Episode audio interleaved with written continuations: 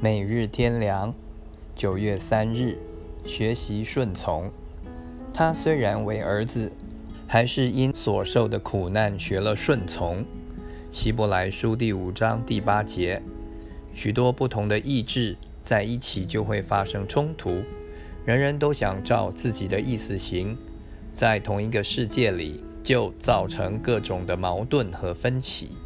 世界和人都是神所创造的。有神的意志，而人的意志和目的与神不合，不服从神，这就是罪的来源。人不能勉强神来顺从人，因为人的意志是自私的、愚拙的。如果神顺从人，一切都要变作混乱、错误了。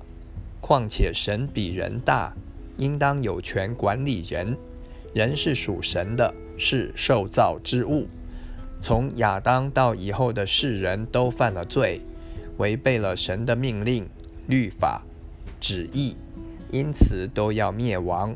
主耶稣基督为了救人而来到世上，他自己必须顺从神，才能做世人的救主，救人脱离罪恶，在天上好的境遇，容易顺从。而在苦难不如意的情况下，顺从是不容易的。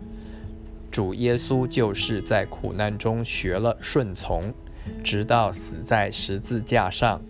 腓利比书第二章第五至十一节，他这样得以完全，就为凡顺从他的人成了永远得救的根源。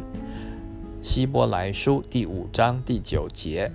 我们永远得救的根源在于基督的顺从，我们的得救则在于顺从基督。不服从基督就是不顺从神，一切都完了，没有任何前途。